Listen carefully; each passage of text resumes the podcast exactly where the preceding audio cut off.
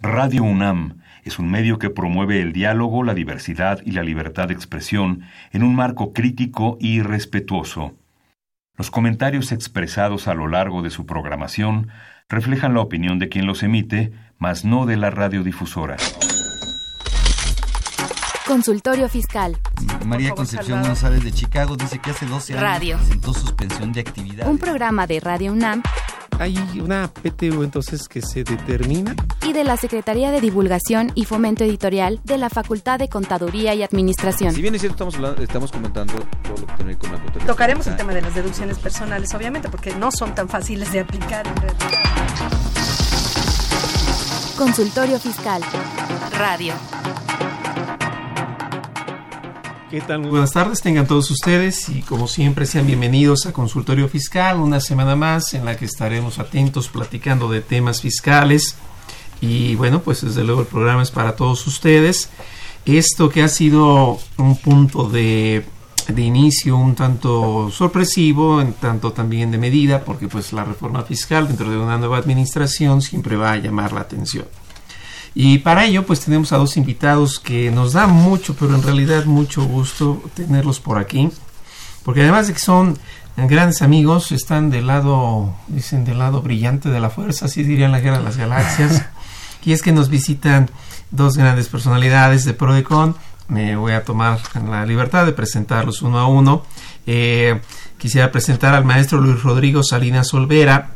Él es licenciado en Derecho por la Universidad Iberoamericana. Es maestro en Tributación Internacional por la Universidad de Nueva York. Se desempeñó como director general de Asuntos Internacionales de la Procuraduría de la Defensa del Contribuyente.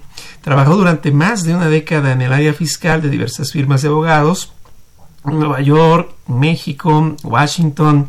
O sea que algo ha de saber, yo creo.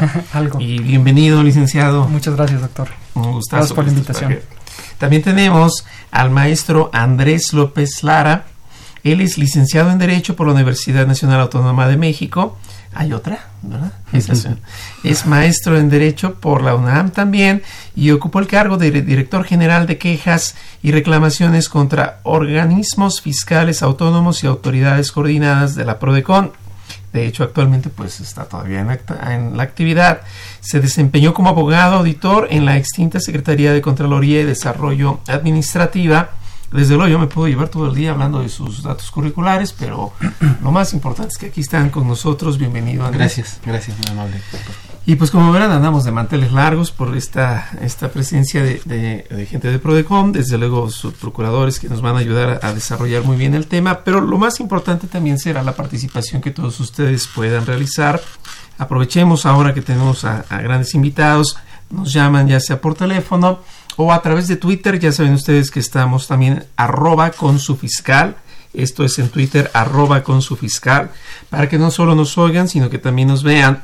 Y por cuanto a los teléfonos, pues se los comento, es el 5536-8989, repito, 5536-8989, y la alada sin costo es 01800 5052 688, repito, 01800 5052 688, y aquí nos pueden llamar, nos pueden hacer preguntas, consultas, si tienen chismes también, pásenlos con todo gusto, los platicamos, no hay problema.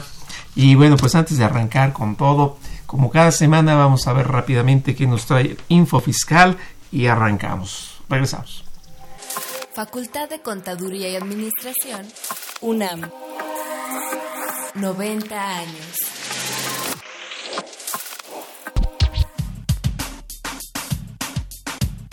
Consultorio Fiscal. Radio.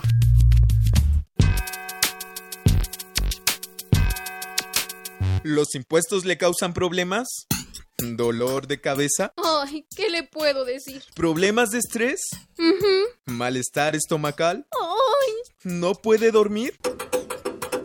¿Cuenta ovejas hasta el infinito? Basta de sufrir. Nosotros tenemos la solución. La Facultad de Contaduría y Administración te asesorará en tus obligaciones fiscales, laborales y de seguridad social, tanto de manera personal como vía telefónica. Así es, ya no te preocupes por tu declaración anual. El Departamento de Asesoría Fiscal Gratuita, que se encuentra en la División de Estudios de Posgrado, te ayudarán en lo que necesites. oh, qué bien! ¿Y qué tengo que hacer? Solo tienes que llamar al 5550 7998. Y no solo te atienden de manera personal o telefónica, también contamos con correo electrónico. Sí, escuchaste bien. Correo electrónico. Escribe a consultoriofiscal.fca.unam.mx. Con toda la ayuda que tendrás por parte de asesoría fiscal gratuita, tus malestares se irán al... Ve y escúchanos por Twitter, arroba con su fiscal. Info Fiscal. 21 de enero. La Secretaría de Hacienda y Crédito Público da a conocer el calendario mensual del pronóstico de los ingresos contenidos en el artículo primero de la Ley de Ingresos de la Federación para el ejercicio fiscal de 2019 y la metodología utilizada para realizar dicho pronóstico. El Instituto Nacional de Estadística y Geografía, INEGI, informa el precio al consumidor de diciembre 2018, publicado en el Diario Oficial de la Federación, que fue de 103.020 puntos. 23 de enero, el Instituto de Seguridad y Servicios Sociales de los Trabajadores del Estado, ISTE, da a conocer el acuerdo de la Junta Directiva por el que se aprueba el programa de crédito del Fondo de la Vivienda 2019. 28 de enero. El Banco de México destinará este año menos recursos a la inversión física no relacionada con el mandato constitucional de proveer de billetes y monedas a la economía e implementará un gasto moderado en remuneraciones. Info Fiscal.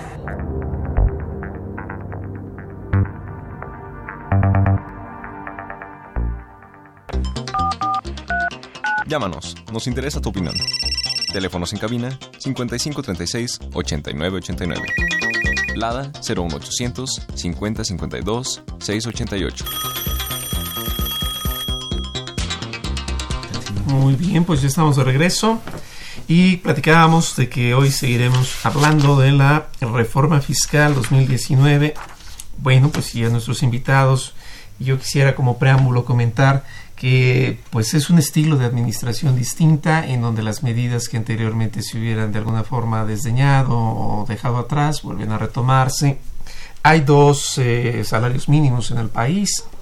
Tendríamos también que propiamente habría dos tasas del IVA, dos tasas de ISR por efectos de estímulo, ahorita lo comentaríamos más de detalle. Pero a la par de todo esto, cuando la gente empieza a ver como que hubiera un panorama un poquito averso, de alguna forma no tan cómodo, más bien creo que podría ser la palabra. Aparecen algunos beneficios y bueno, pues recientemente el 8 de enero tuvimos por allí alguna publicación en el diario oficial que se da una forma de, de, estímulos para la gente, ¿no? Que tiene por ahí alguna forma de interés en lo que es del extranjero al país y bueno, no sé si nos pudieran platicar un poquito ahí cómo la vieron. Claro, pues en general la ley del impuesto sobre la renta en el, en el título de el título de residencia en el extranjero te establece diferentes tasas de retención para los intereses que se paguen al extranjero. En específico, eh, en los intereses pagados por bonos emitidos por sociedades residentes en México que hayan sido colocados entre el gran público inversionista, la tasa de retención es 4.9%. De cada interés que se tiene que pagar al extranjero, el intermediario financiero, sobre todo en este caso, tenía que retenerle 4.9% de ese interés pagado. ¿Qué fue lo que pasó? El 8 de enero se, expide este decreto y para incentivar la inversión extranjera en México se otorga un crédito equivalente al 100% del impuesto sobre la renta a aplicarse por los intermediarios financieros obligados a retener ese 4.9%. ¿Cuál es el efecto práctico? Que ya no va a haber retención de ese 4.9% pagado a esos, digamos, tenedores de los bonos. Y entonces al eliminarse la retención del interés, pues entonces incentiva que la gente, eh, los inversionistas extranjeros vengan más a México. ¿no? Ok, porque había sido mucho ruido, le dicen así los economistas, ¿no? Con las cosas del aeropuerto y creo que por ahí hay negociaciones y de este sentido. Así es. De alguna forma entonces se está promoviendo que la inversión no se huya, de alguna forma no, no, no migre a otro lugar y que se vea. Y que, y, y que, y que venga más inversión, no solo que no huya, sino que también venga más inversión a través de la eliminación de la tasa de interés. Perfecto. ¿Algún requisito que haya que cubrirse en este pues, caso? Pues no, doctor, la verdad es que con que se con que cumplan con los requisitos del artículo 161 de la ley, es decir, que los bonos estén colocados entre el gran público inversionista y se paguen al extranjero, con eso eh, cumplen el requisito de, eh, digamos, de la eliminación de la retención del 4.9%. La gente lo debe entender como tal, como un estímulo, ¿cierto? Es, no, sí, no lo debe considerar como que hay derogación de leyes o algo no, así. No, no, en absoluto, es un estímulo. Y si me permite también, doctor, dentro del tema también para incentivar la inversión, también se otorgó un beneficio, un estímulo a, referente a los artículos 129 y 166 que hablan respecto de las acciones que son colocadas igual en el gran público inversionista. Se aplicó que en la enajenación de este tipo de acciones la tasa del impuesto sobre la renta va a ser del 10%. Ya existía esta tasa de retención del 10%, pero ahora se otorga el beneficio para los accionistas que, cuyas acciones no hubieran sido adquiridas en el gran público inversionista. ¿Cómo se puede entender esto?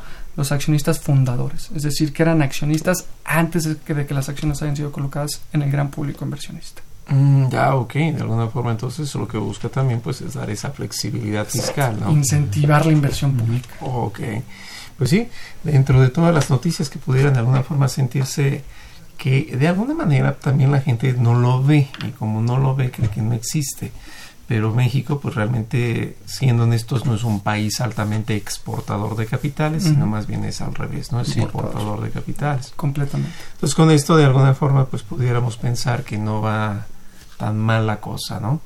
Ahora veía hay un meme, para todos los que nos escuchan, que dicen, la gente va al, no sé, por decir un restaurante chilis y ya se siente americano, ¿no? La gente entra al autódromo y ya se siente europeo, ¿no?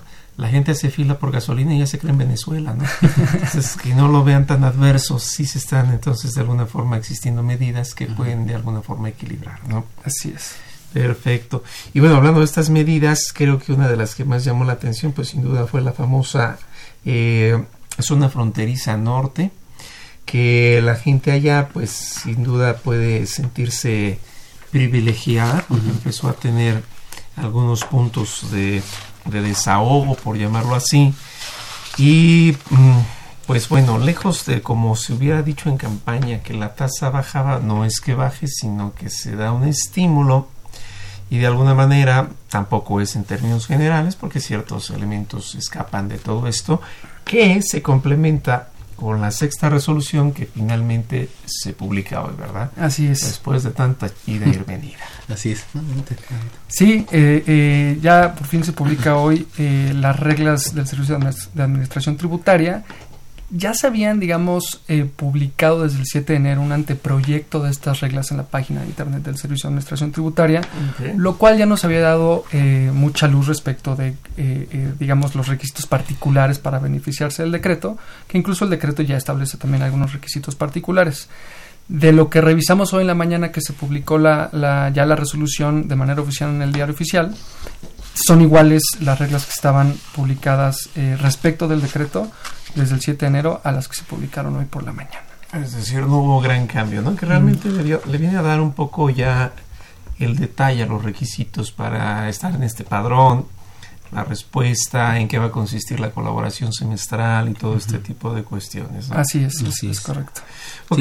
Nosotros, por ejemplo, en, en, ya en este lapso que comenta Luis entre la fecha de la producción del anteproyecto, por así llamarle, del 7 de enero a la fecha, pues sí, habíamos recibido algunas inquietudes de, algunos contribuyentes, no formalmente, por ejemplo, como una queja, que es la parte que a mí me toca, eh, la, que estoy a cargo, pero sí dudas acerca de, oye, eh, vemos muy acotado este elemento o este requisito, por ejemplo, me plantearon el de, tengo que manifestar bajo protesta, decir verdad, que no realicé operaciones con un eh, publicado en el listado de algunos de los estados definitivos conforme al artículo 69b. Entonces me decía, pero ¿qué tal si yo sí lo realicé, pero demostré eh, la materialidad de la operación o bien eh, me corregí o no le di efectos fiscales? ¿no? Entonces nos empezaron a hacer esos planteamientos, nosotros nos dimos rápido a la tarea de llevarlos a, al SAT, eh, concretamente a la Impresión General de Servicios al Contribuyente, y, y, nos fueron aclarando, nos dijeron incluso, no vamos a hacer una modificación ya regla, o sea, lo que ya viene lo vemos muy claro,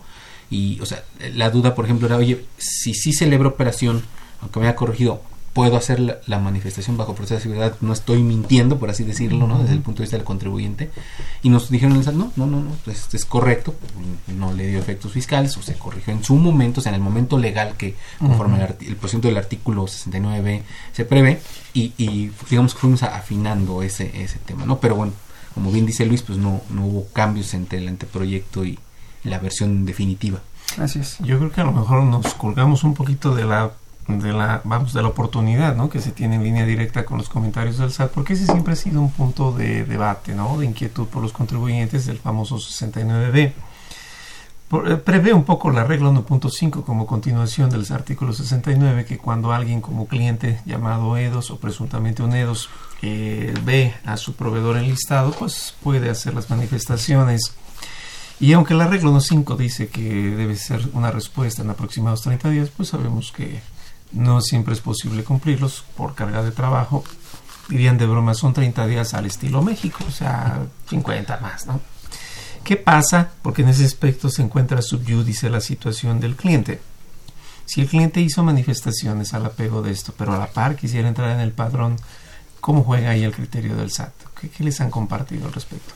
Tal parece que ellos lo ven como que ya haya quedado definida la situación. Yo creo que lo que esté en veremos eh, prácticamente ya no, entra en, la, en el beneficio del decreto, ¿no? que creo que sí, digo, hubiera sido importante prever esas dos situaciones, ¿no? O sea, esa situación adicional, porque pareciera que nada más había dos posibilidades el que pues ya la celebró y no, no puede y manifestar bajo de verdad o, el que el que acreditó pero pero se están retrotrayendo en el tiempo o sea que eso ya pasó a, tiempo atrás no que desvirtuó que eh, o que no le dio efectos fiscales etcétera pero en su momento lo demostró y para ellos en su momento es dentro del plazo que da el, el, artículo concretamente al al, al, al EDO al, al, EFO y lo, o bien al EDO este, entonces como que ellos ya lo ven así, pero sí no, no, no se previó qué pasaría con el que está actualmente en, desahogo del procedimiento, por ejemplo, ¿no? Como, como, como, más bien me da la impresión que la postura es eh, de alguna forma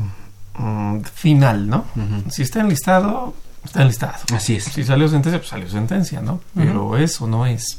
No en el veremos, como que ahí no se detiene en ese punto. aunque sin embargo, doctor, pensando lo que, sobre la pregunta concreta que hace, este, creo, considero que, a ver, si un contribuyente ahorita estuviera desahogando el procedimiento, porque el plazo, si no, mal recuerdo, es el 7 de, febrero. Así es. Eh, entonces, para solicitar, el, apego al beneficio, digamos, de los, los beneficios del decreto. Entonces, a mí me notificaron hace unos días este que, que pues tengo X plazo para el, plazo del sistema para desahogar puedo decir pues ya no le doy efectos fiscales.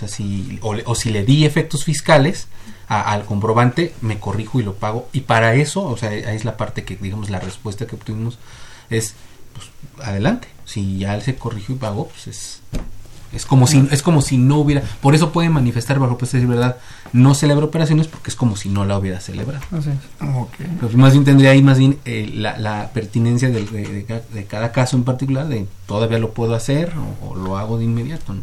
Oh, exacto. Que, si estoy en plazo, porque para el SAT lo que vimos es lo importante es que lo hayas hecho en, su momento. ¿Cuál, es su momento? En el momento legal, el plazo legal que, da el precepto. No ahorita que ya te quieres inscribir. Sí, ahorita, por ejemplo, uno que ya viene de tiempo atrás esta situación y ahorita quisiera, ahorita voy a presentar una complementaria, creo que no. Eh, ahora, la pregunta pues muy pertinente porque dice, y si estoy en el trámite, pues ahorita, por ejemplo, podría decir, mira, le, o no le di efecto fiscal, te lo demostraría, y por eso sí puedo hacer la mención, o le di y ahorita me corrijo. No me corrijo bajo protesta, si es que argumenta. También, exactamente. Eh, mientras, porque creo que lo que lo que sí sería muy difícil es que alguien diga, ah, es que yo no me voy a corregir, yo voy a demostrar la materialidad muy bien, pero se te va a ir el plazo ah, para presentar el aviso, ¿no? Creo yo. Sí, que además eh, aquí el ánimo no es que el decreto sea un catálogo de absolutamente todos los supuestos que, pueden surgir para evitar las complicaciones, ¿no? Eh, pero también es, es natural que un decreto de esta naturaleza eh, surjan este tipo de inquietudes. Yo creo que tanto de este lado de los contribuyentes como del lado de la autoridad también pueden surgir supuestos que ni que podría ellos ni siquiera haber eh, pensado que iban a surgir respecto a todas las digamos limitantes y requisitos para inscribirse, ¿no? Este hay algunos temas, por ejemplo, como el, requisito de que ningún contribuyente puede estar gozando de ningún otro estímulo fiscal.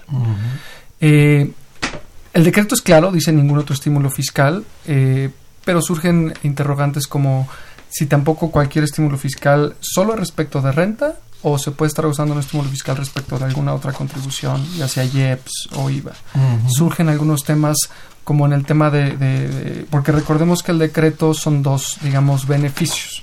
Uno, uno es la reducción de las un crédito fiscal equivalente a las dos terceras partes del impuesto sobre la renta, que se hace así eh, porque si bien las personas morales pues pagan la tasa del 30%, las personas físicas con actividades empresariales pueden llegar hasta el 35%, ¿no? Entonces, realmente no es una un crédito de 10%, sino dos terceras partes del impuesto. Y en IVA, pues es el 50%, es decir, del 16 al, al, al 8%.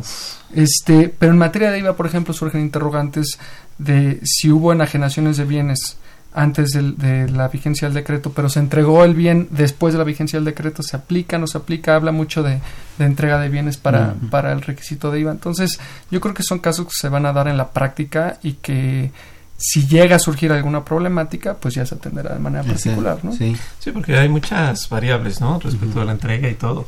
Sin embargo, bueno, no sé si, a mí siempre se me ha ocurrido cuando la gente pregunta eso, eh, el 6 del código de alguna forma pudiera dar un poco el inicio de una solución, ¿no? Dice las contribuciones se causan conforme las normas, ¿no? Que estén vigentes, es decir, cuando se causa respecto de cuando ya se lleva lo demás. En ISR eh, creo que suena muy acertado, ¿no? Porque también el gravamen va por el 17 que dice la entrega material. Parece que jurídicamente existe la jurídica, la virtual, la material. Luego por las canciones existe la entrega total, pero eso es otra cosa. ok, surgen muchos puntos. De hecho, quisiera ser puntual en uno de ellos eh, y conocer su punto de vista. El artículo quinto de este decreto señala en su último párrafo la aplicación de los beneficios establecidos en el artículo segundo del presente decreto, que va enfocado a ISR, no dará lugar a devolución o compensación alguna, diferente a la que se tendría en caso de no aplicar dichos beneficios. Quiero entender que va un poco como la inercia de las pérdidas, ¿no? Si no lo aplicaste, si lo aplicaste, pero además quiere decir que sí, pero no, ¿no? Algo así. ¿Cuál sería el punto exacto de, de entender esto? Es limitar el beneficio del decreto a, digamos, gozar de la reducción de tasa, sin que vaya más allá de que los contribuyentes, a través de esta reducción específicamente del decreto, además puedan obtener devoluciones o compensaciones de impuesto. Que sea un beneficio como no para generar saldos, digamos, ¿no? Sino este, simplemente para incentivar la, actividad económica, exactamente, a través de, ah, pues va a resultar más económico, porque eso finalmente es una reproducción económica, pero no así como de verlo como una, una posibilidad de, a ver, pues entonces hago sumas y restas y, y me apego porque me va a dar a, devolver, ¿no? Sí, sí, sí, porque la gente, bueno, normal. Bueno, este es algo de hecho muy común en todo tipo de, de, beneficios. Todos los decretos con beneficios hacen esa mención, ¿no? Incluso ahora que lo menciona, doctor, también el, el, decreto del 8 de enero de, de, los bonos establece lo mismo respecto a la limitante de no, no dar lugar sí, como lo dices, es muy común en este tipo de beneficios. Incluso hasta en locales lo he visto, ¿no? una vez se dio por lo del sismo, me acuerdo, por los beneficios de la expedición, de actas y todo eso, también dijeron, no hay lugar a devolución. Sí, claro, Como que la gente tuviera, debía tenerlo muy, muy exacto.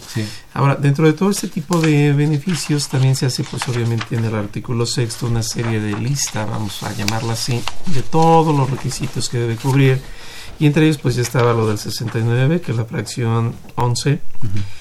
Pero hay uno de ellos que pasa como que de alguna forma mm, desapercibido, ¿no? Que es la colaboración semestral. Eh, algo así como para ayudar a corroborar que las cosas estén bien. Esto lo desarrolla con más precisión la resolución miscelánea y en qué consiste, qué se debe enviar, un poco todo esto, y precisa la resolución que esto no debe ser considerado una facultad de comprobación. Debo entender que con, bajo el criterio de la Corte, pues solo sería una facultad de gestión. Ahora, quiero decir entonces con esto que las actividades que realizaría una autoridad fiscal eh, se acotan solamente a confirmar la permanencia o no en el, en este caso en el programa, vamos a llamarlo así programa, ¿no? El beneficio del decreto. Yo creo que este tema de la verificación en tiempo real que prevé la regla miscelánea este, para los grandes contribuyentes y la revisión que prevé eh, de aquellos contribuyentes que estén la Administración General de Auditoría Fiscal es responde a dos eh, razones. Uno va de la mano con el hecho de que este tipo de beneficios necesitan ser revisados de manera periódica por las autoridades fiscales y el gobierno para confirmar que efectivamente estén funcionando. Y el segundo es, como lo mencionó usted, doctor, para confirmar que efectivamente los contribuyentes están cumpliendo con todos los requisitos. se puede ver de una manera, eh, digamos, eh, buena y mala, yo creo, para los contribuyentes. Si se ve una perspectiva, eh, digamos, como usted menciona, de que me podrían estar revisando sin estar ejerciendo unas facultades de comprobación, desde luego sí, sí es delicado el tema y podríamos entrar a, a ya temas muy peculiares de hasta dónde limitar ese ejercicio de, la autoridad sobre estos temas que simplemente se limiten a revisar los requisitos del decreto y nada más. Pero otro tema que también puede servir para los contribuyentes es que este, esta verificación en tiempo real, al no ser en un ejercicio de facultades de comprobación, digamos que le da la oportunidad al contribuyente de corregirse si la autoridad observa algún incumplimiento. Porque recordemos que si hay algún incumplimiento y se revoca la autorización, todos los efectos que se hayan dado en el esto pasa en agosto de 2019 y un contribuyente ya estuvo aplicando la tasa de renta al 20% y estuvo aplicando la tasa de IVA al 8% y no le revisa nada y hasta el 2020, que es cuando concluye el, el decreto, le, le re, hacen facultades de comprobación y lo revisan y va todo para atrás, puede ser, puede tener complicaciones económicas muy graves. Sí. Entonces, creo que también es bueno para los contribuyentes que se, que se establezcan este tipo de, de, medidas siempre que la autoridad, que la autoridad actúe apegada a derecho, porque también puede evitar consecuencias económicas adversas para los contribuyentes. Ok, entonces de alguna manera como que no se debe entender como una forma de auditoría, sino como una forma de verificar. De verificar. Voy a hacer una historia completa a ver si, si lo digo bien y si no me corrigen. ¿eh? Si, claro. no, si no, luego puede decir uno tonterías. La gente de alguna forma como que empieza a sentirse confundida, si es que ha entrado mucho en el tema, por aquella nueva facultad de comprobación que surgió a raíz del decreto del primero de junio del año pasado, en donde al artículo 42 se le suma la fracción décima para corroborar que está definitivamente pues haciendo debidamente el registro en contabilidad. Uh -huh. Algo así como la reconstrucción de hechos, uh -huh. pero más acotado. Cuando uno pensaba que solamente era para el registro, por ahí el artículo 55, creo que es la nueva fracción sexta, dice, bueno, de eso que se revisó, pues se multiplica por los días, se hace un promedio y eso se va por todo lo que es el periodo revisado y órale, eso es lo que me tienes que pagar. Y ahí es donde la gente le empezó como que a sufrir. Uh -huh. Leído así bien con bisturí debidamente, pues no, solamente es para corroborar sí. que estoy haciendo lo que me están pidiendo. De alguna forma quiero pensar que con esto se solventa la duda porque también surgía por aquí en el entendido de que decía el artículo tercero de este decreto, el segundo párrafo, que aquellos, para no hacerlo muy largo, quien le entra debe tener una residencia de 180 días para que sí. no vaya a hacer la serie de cambios que ya se veía uh -huh. y que la operación en un 90% los ingresos sean pues de ahí, ¿no? Uh -huh. Prácticamente para favorecer. Así es. Quien le va a entrar, obvio, pues no tiene los 180 días, pero tiene que prometer los el 90% por lo menos. Y todos preguntaban, ¿y si a la larga resulta que no lo hace? ¿Qué va a pasar? Pues creo que ahí es donde entra entonces la el efecto de la verificación, ¿no? Sí, ah, me parece que es como una verificación más de carácter administrativo, ¿no? Como y como para cualquier programa de gobierno, ¿no? Donde te inscriben a un padrón, etcétera, y, y voy y reviso que pues sigues con los requisitos para gozar de ese beneficio. Aquí es fiscal, pero digo, para muchas cuestiones distintas. Sí, de acuerdo. Una, pensando, doctor, na, son 18 meses el, el, el, el, Ay, perdón, requisito. Sí, no, no, sí, sí, no, 18 no, meses, son 18 perdón, meses sí. este, y desde luego tiene toda la razón. Es, eh, digamos que es una facultad de verificación para ver que las cosas están haciendo bien, pero estamos partiendo de, de la premisa de que la autoridad va a actuar conforme a derecho sí, claro. y, y, uh -huh. y, y y eso es un tema muy importante sí. delicado porque ahí se pueden derivar otro tipo de otro tipo de digamos violaciones de los derechos de los contribuyentes. O sea, ¿no? Luis, lo, lo, que lo que tú estás transmitiendo es eh, si bien no es una facultad de comprobación adicional a las que ya tradicionalmente se conocen, las que ya están establecidas desde hace mucho tiempo, etcétera, no significa que esa esa facultad de verificación pues pueda ir más allá, digamos, por ejemplo, de los derechos del contribuyente establecidos en y está acotada lo que está ¿no? Exactamente, exactamente. Pero yo sí le veo la ventaja, lo que dice Luis, de que tenga verificado. Yo recuerdo un caso que, que atendimos, y, y, se ha visto en diferentes áreas de, de, Por ejemplo, en queja era un contribuyente que decía, oye, es que hoy me están auditando, me están revisando la tasa era IVA con la que he estado eh, eh, comercializando mis productos, dice, yo siempre he considerado que son alimentos que, uh -huh. que, sirven para fabricar alimentos y pues por lo tanto a tasa cero. Entonces, es más, en algún momento le pregunté a una aduana por, por donde pasa la mayoría de los productos que yo traigo y este y tenía un criterio como confirmado sin ser como una consulta específica pero era me han confirmado el criterio o sea no me han auditado no me han considerado omisión de, de IVA por este viene pasa el tiempo y un día una desconstada de auditoría viene y me dice a ver me estás pagando mal entonces y, dice, y, llegó el momento en que el contribuyente se sentía tan este, encerrado decía, no importa, o sea, si estoy mal, pues lo pago de para adelante. El problema es que me están revisando dos, tres, cuatro años para atrás.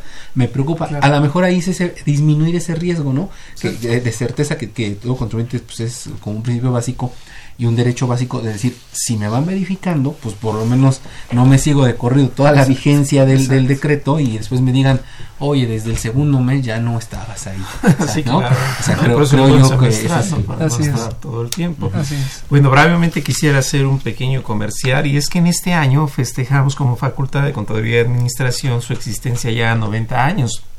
Entonces, como ustedes sabrán, pues desde luego es una labor muy loable la universidad siempre con los brazos abiertos para apoyar en cualquier momento.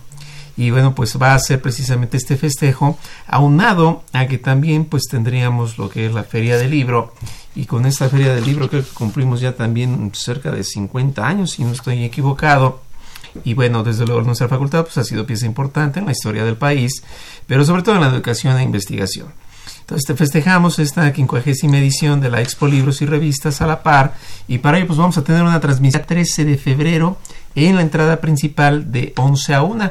Así que si ustedes están interesados, desde luego pueden acudir, no hay mayor problema más que estar presentes, yo creo que debidamente a tiempo por aquello de los conflictos de tráfico y por el lleno.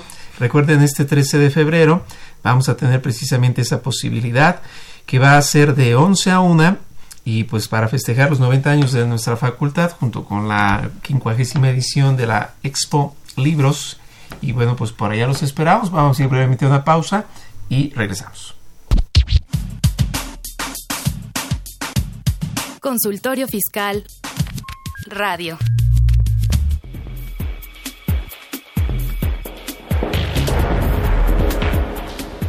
En esta edición, la 706 Consultorio Fiscal, como siempre, aborda interesantes artículos de corte jurídico, laboral, contable, financiero y fiscal. Sergio Santinelli Grajales presenta las principales reformas fiscales federales para 2019. Por su parte, Walter Carlos López Morales y José Alfredo Zaragoza Buendía resumen los aspectos más relevantes de las reformas fiscales federales para el ejercicio 2019. Luis Enrique Angón Velázquez comenta el decreto de estímulos fiscales para la región fronteriza norte. Sergio Santinelli Grajales compendia las reformas fiscales para la Ciudad de México 2019. Estos y otros temas de gran interés se presentan en el número 706 de Consultorio Fiscal. Suscripciones a los teléfonos 5616-1355 y 5616-7755. También a través de la tienda electrónica publishing.fca.unam.mx o en la revista electrónica consultoriofiscal.unam.mx.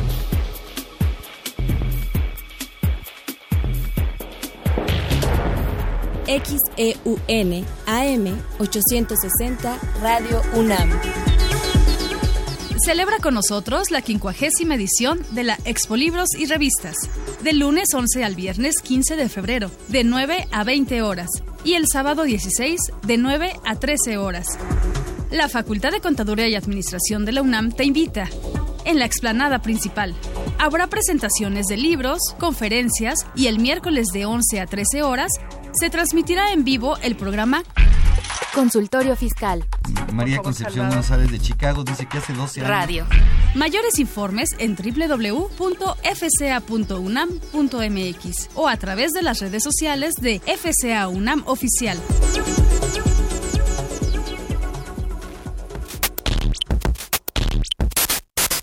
Con, con, con consultorio Fiscal Radio.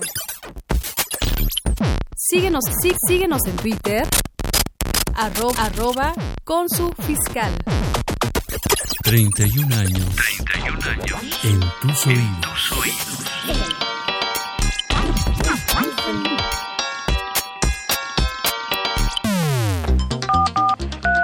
Llámanos, nos interesa tu opinión.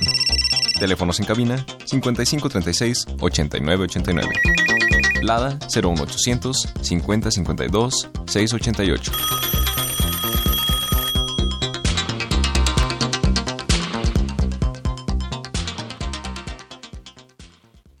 Fiscal, desde luego con nuestros invitados que amablemente nos acompañan por parte de la Procuraduría de la Defensa del Contribuyente. Tenemos algunas preguntas y más que preguntas, de alguna forma también comentarios.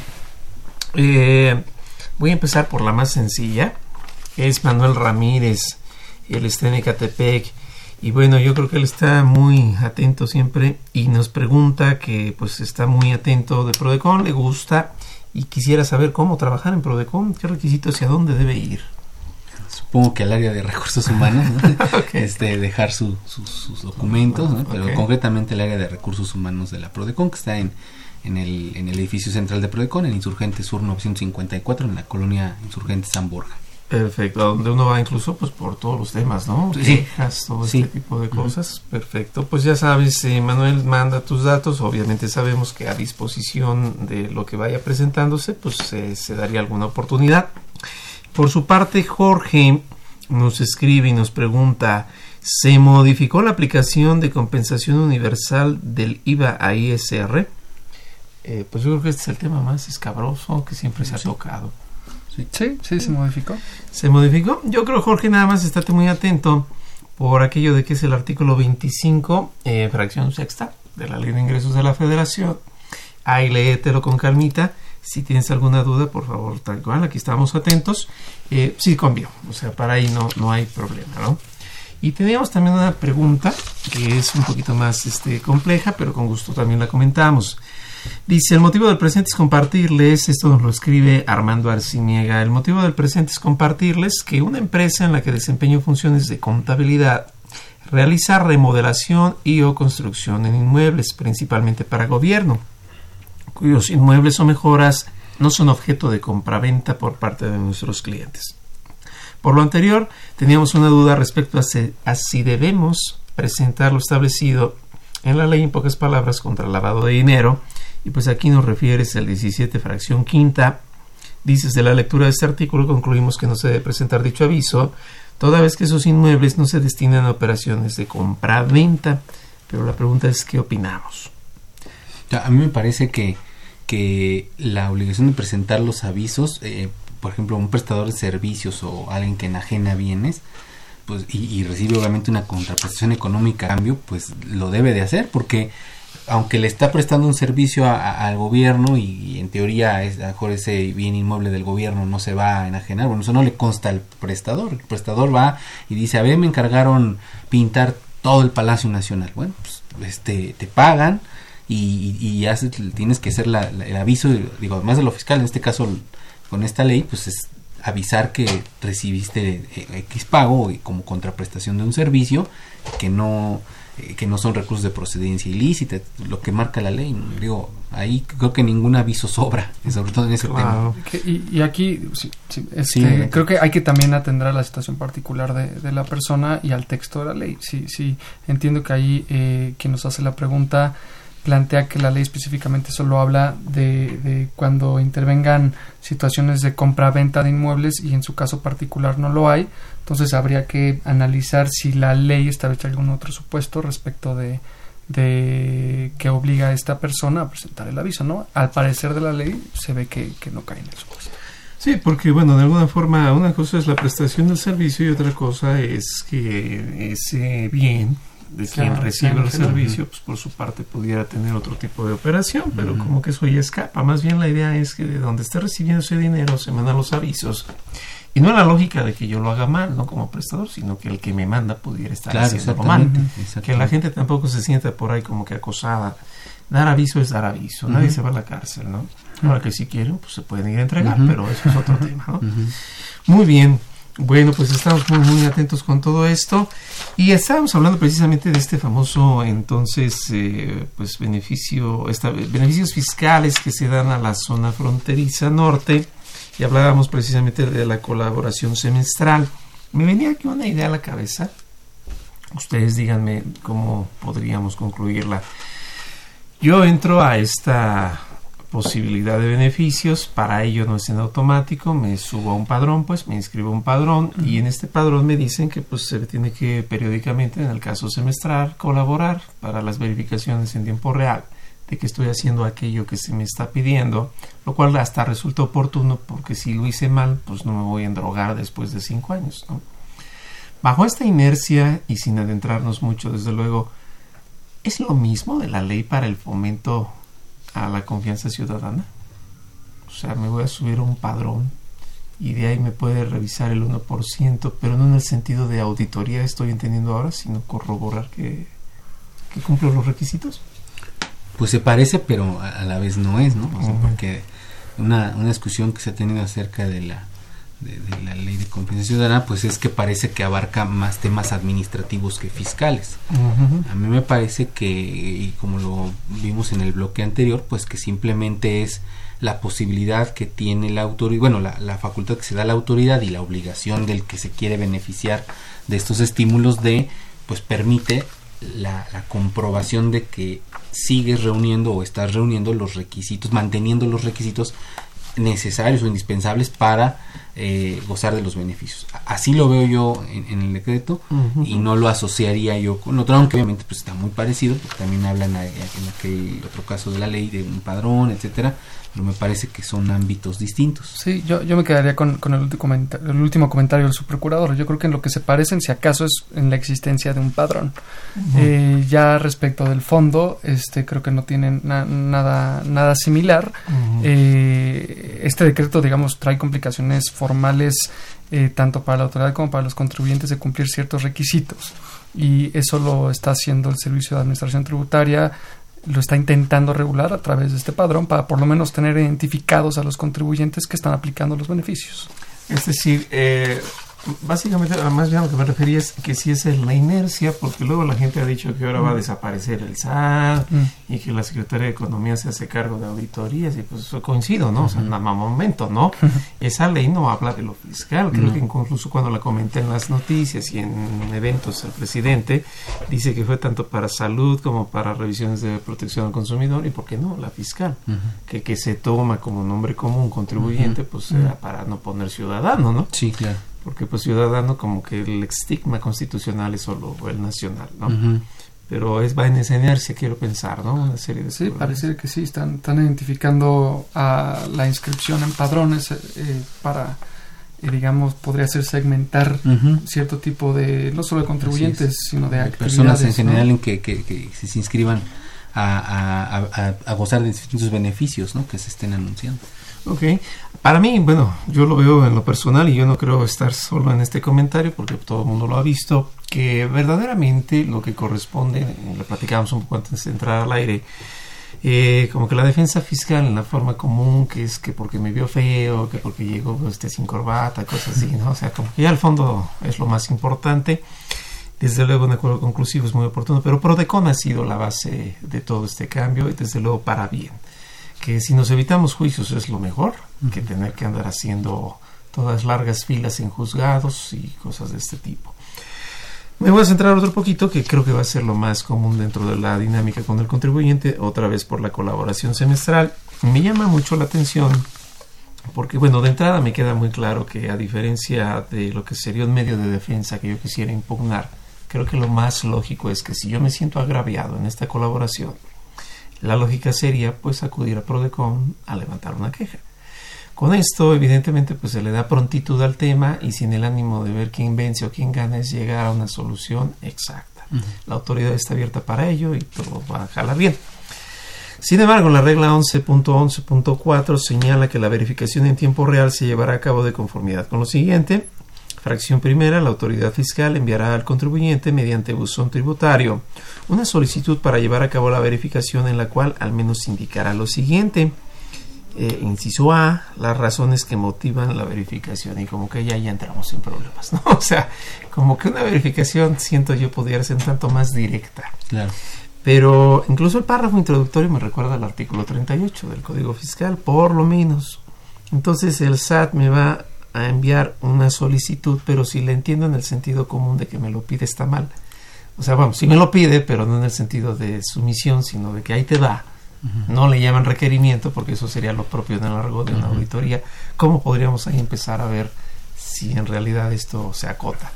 Yo, yo, yo creo que el tema de que sea una solicitud eh, es muy interesante, hay que, que lo establezca la regla así, porque uno de los beneficios para beneficiarse del decreto es precisamente este cumplir con las con este tipo de verificaciones. Entonces no yo no lo vería como una solicitud porque si uno se niega y no la hacen le van a revocar la autorización del beneficio. Así de fácil. ¿No? Entonces yo empezaría por ahí, este en, desgraciadamente nuestro sistema jurídico tan formalista le damos un peso muy fuerte, no estoy, no estoy calificando si bien o mal, le damos un peso muy fuerte a las palabras, ¿no? Y entonces a lo mejor no, por no querer confundir con, con una orden, porque no lo es, con un requerimiento, ¿no?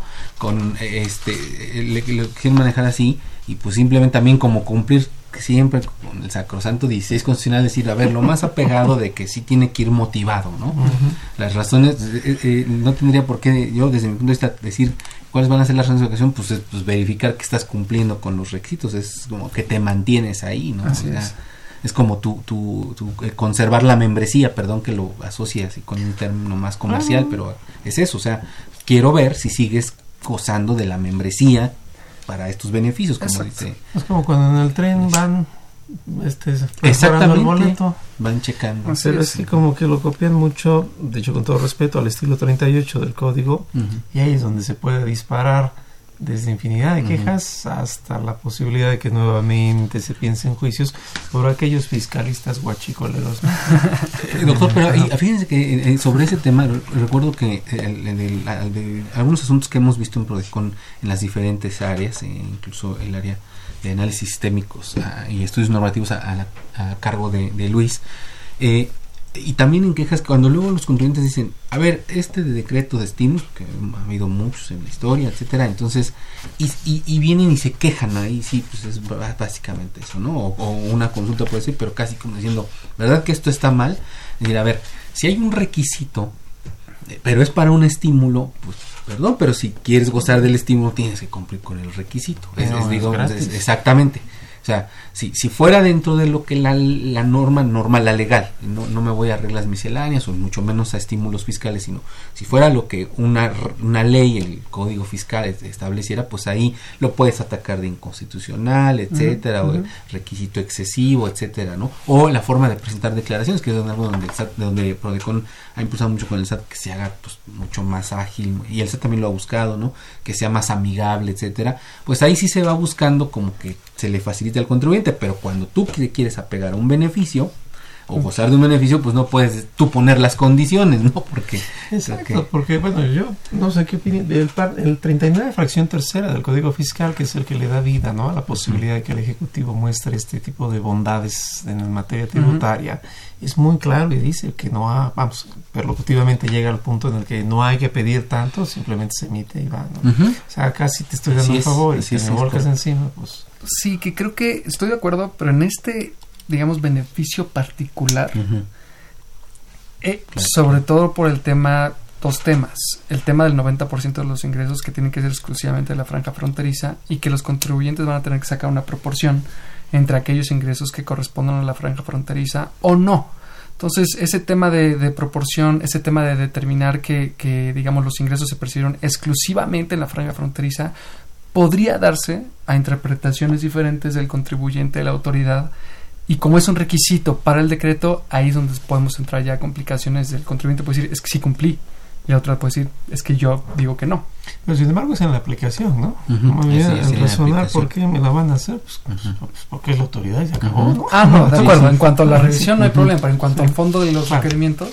yo creo que ahí es donde se puede prestar. Más bien ahí es donde va el trabajo, creo yo, de una queja, cosas así, que se torna extremo, ¿no? Exacto. Que sepan ellos, entonces, todos los contribuyentes, que es eh, por parte de, de esta porción en la que se puede verdaderamente accionar, ¿no? Bueno, vamos a ir rápidamente a una pausa en déficit y regresamos. Facultad de Contaduría y Administración, UNAM. 90 años.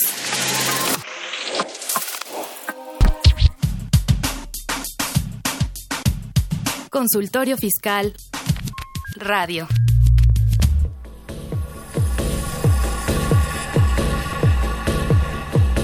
En déficit. Con José Silvestre Méndez.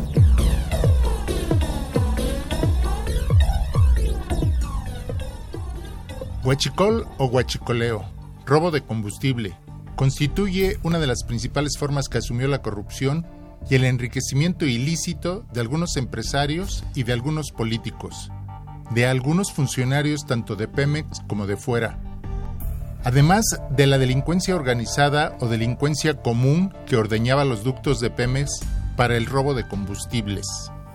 A raíz de lo que nos hemos enterado en los últimos días, resulta que esta práctica fue una de las más utilizadas para saquear, robar y enriquecerse en forma ilegal por mucha gente de todas las esferas sociales. ¿Es el huachicoleo una empresa paralela a Pemex u otra empresa dentro de Pemex? En Pemex funcionaban dos empresas, la legal y la ilegal. Al amparo de algunos funcionarios públicos se desarrolló un mercado clandestino un mercado paralelo, un mercado negro, un mercado informal para beneficio de unos cuantos, quienes establecieron un modelo de negocios que se practicaba a la vista de todos, aunque las autoridades nunca hicieron nada para detener tan jugoso negocio. ¿Por qué? Porque participaban en él ¿De qué tamaño es el negocio? De acuerdo con Santiago Nieto Castillo, titular de la Unidad de Inteligencia Financiera de la Secretaría de Hacienda, el dinero blanqueado, lavado en las operaciones ilícitas de las gasolineras de todo el país asciende a 45 mil millones de pesos. De ese tamaño es el saqueo y el negocio de unos cuantos. En voz de Santiago Nieto, estamos hablando de corrupción política, delincuencia organizada y defraudación fiscal ya hay varios funcionarios y exfuncionarios denunciados. Por esta razón, y porque el problema era conocido y reconocido por todos, y porque el actual presidente del país tiene como prioridad de su gobierno la lucha contra la corrupción, se implementó un plan nacional contra el robo de combustibles y de hidrocarburos en general. Es decir, la lucha contra el huachicoleo se convirtió en prioridad gubernamental. El robo de hidrocarburos se hacía desde dentro de Pemex y en oleoductos de la empresa por medio de tomas ilegales que son clandestinas, con apoyo de gente especializada de la propia empresa. El robo de combustibles tiene varias décadas en el país, pero se ha incrementado de 2000 a la fecha y en especial en el sexenio de Peña Nieto. Es necesario acabar con esta sangría de recursos que perjudican las finanzas públicas y a todos los mexicanos, favoreciendo el enriquecimiento ilícito de unos cuantos. ¿Cómo acabar con las mafias dentro y fuera de Pemex? Con un combate frontal a los delincuentes tanto de cuello blanco como de la delincuencia organizada, con una estrategia que contemple todas las consecuencias de las medidas y acciones que se tomen, incluyendo un análisis de costo-beneficio no solo económico, sino social y político. Esta nueva estrategia de distribución para evitar el robo de combustibles debe incluir acciones de comunicación e información certera y directa a la población, cosa que ha fallado en las primeras semanas de enero. Las afectaciones son de diferente tipo, desde los que se formaron toda la noche para poder cargar el tanque de su coche hasta los que se les quedó el automóvil por falta de combustible. Esta estrategia antiguachicol que combate en forma frontal la corrupción en Pemex y el robo de combustibles por personas del crimen organizado, ha provocado preocupación, intranquilidad e inseguridad, sobre todo en los sectores de clase media que vivimos en ciudades con fuerte dependencia del automóvil. Como enseña la administración, veamos este problema como una oportunidad de mejorar al sector energético del país y de disminuir la corrupción y la impunidad. Muchas gracias.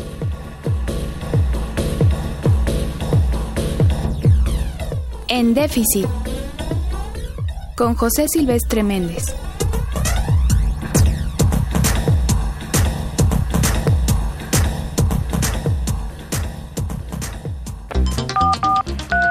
Llámanos, nos interesa tu opinión. Teléfonos en cabina 5536 8989. Lada 01800 5052 688.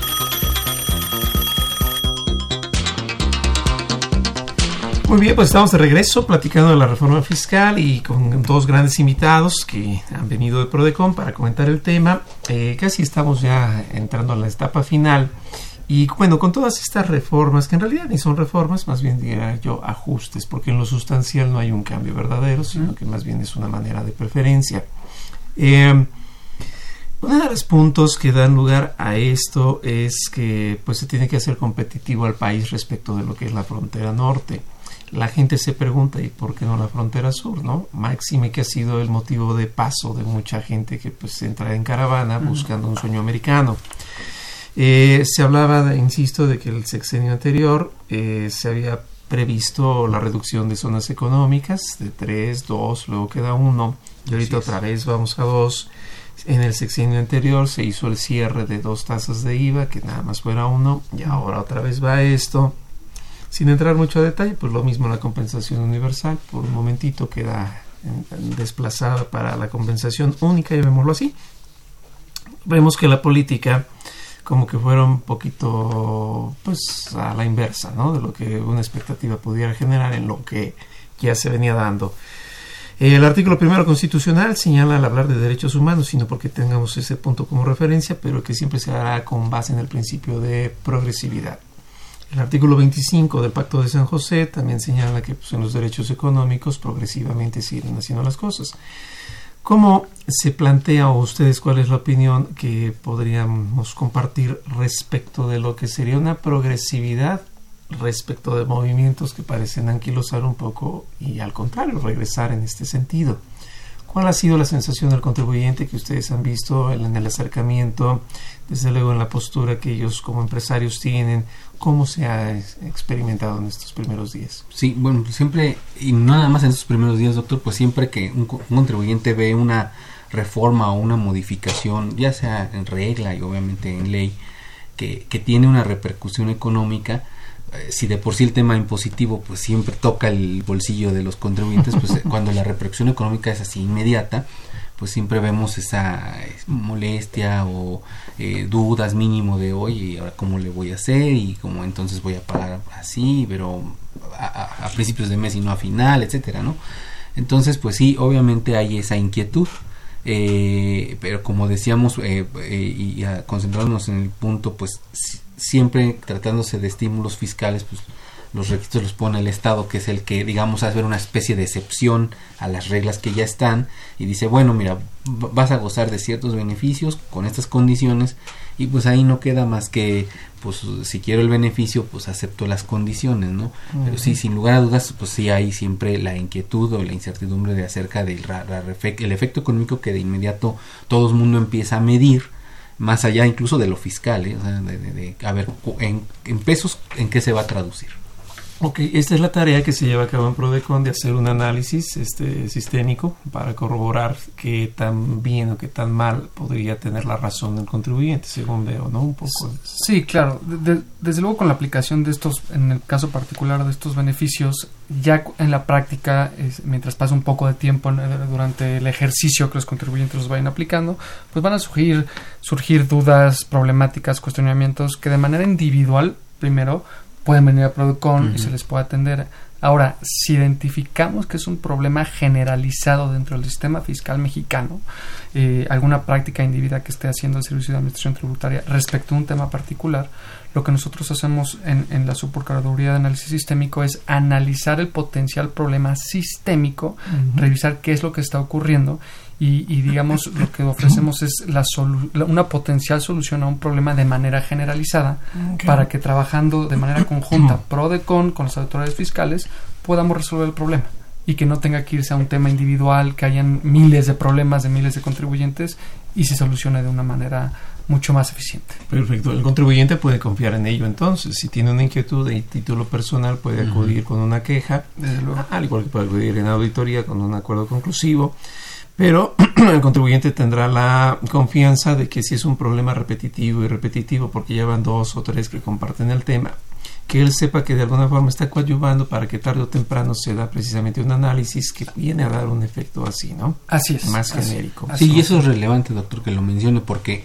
efectivamente, pues a veces en el comentario así que nos hacen eh, pues de viva voz, o sea, alguna molestia, etcétera, pero eh, siempre hay que hacerlo a través de los canales ya establecidos este, eh, en nuestros lineamientos, en nuestra ley orgánica, y pues sí, formular o, ya sea una queja, o bien pues, una consulta, o el, el planteamiento de un análisis sistémico al, área, como dice Luis, para que se pueda, digamos, enfocar a través de la vía institucional, sobre todo con el SAT, hablando de este tema concreto. Perfecto, pues ya estamos ahora sí al final, nada más si nos pudieran compartir a dónde podríamos llamar de Prodecon o a dónde nos recomiendan ir para todos los interesados. Pues muy importante es que Prodecon tiene presencia en, todos los estados de la República, tiene 31 delegaciones, oficina central aquí en la Ciudad de México, y pues, pues podemos atender de manera presencial o vía eh, correo electrónico, eh, tenemos eh, atención al contribuyente arroba prodecon.gov.mx o bien un número aquí en la Ciudad de México 12059.000, la verdad la mayoría de los contribuyentes nos buscan vía correo presencial. Perfecto, pues muchas gracias por estar el día de hoy con nosotros, maestro Luis Rodrigo Salinas y maestro Andrés, que mañana los tendremos nuevamente en televisión. Gracias por el día de hoy. Gracias, por, la invitación. Y bueno, pues esto fue una producción de Radio UNAM. El director general, Benito Taibo, director de la Facultad de Contaduría y Administración de la UNAM, maestro Tomás Humberto Rubio Pérez, secretario de Divulgación y Fomento Editorial, el doctor José Ricardo Méndez Cruz, en los controles Socorro Montes, en la producción por parte del Departamento de Medios Audiovisuales de la Facultad de Contaduría y Administración, de Tuljara, Alma Villegas, Juan Flandes, Tania Linares, Miriam Jiménez, Samantha Gasca, Emanuel Zarco y Leonardo Arellano. Y bueno, por nuestra parte, pues agradecer nuevamente la presencia de nuestros invitados. Mañana los vemos en la transmisión de televisión. Recuerden Mirador Universitario. Y dentro de ocho días seguimos con nuestro programa. Eh, ya falta poco para comer, no se preocupen. Ya merito y nos vemos a la que sigue. Hasta luego. Consultorio Fiscal un programa de Radio UNAM y de la Secretaría de Divulgación y Fomento Editorial de la Facultad de Contaduría y Administración. Consultorio Fiscal Radio.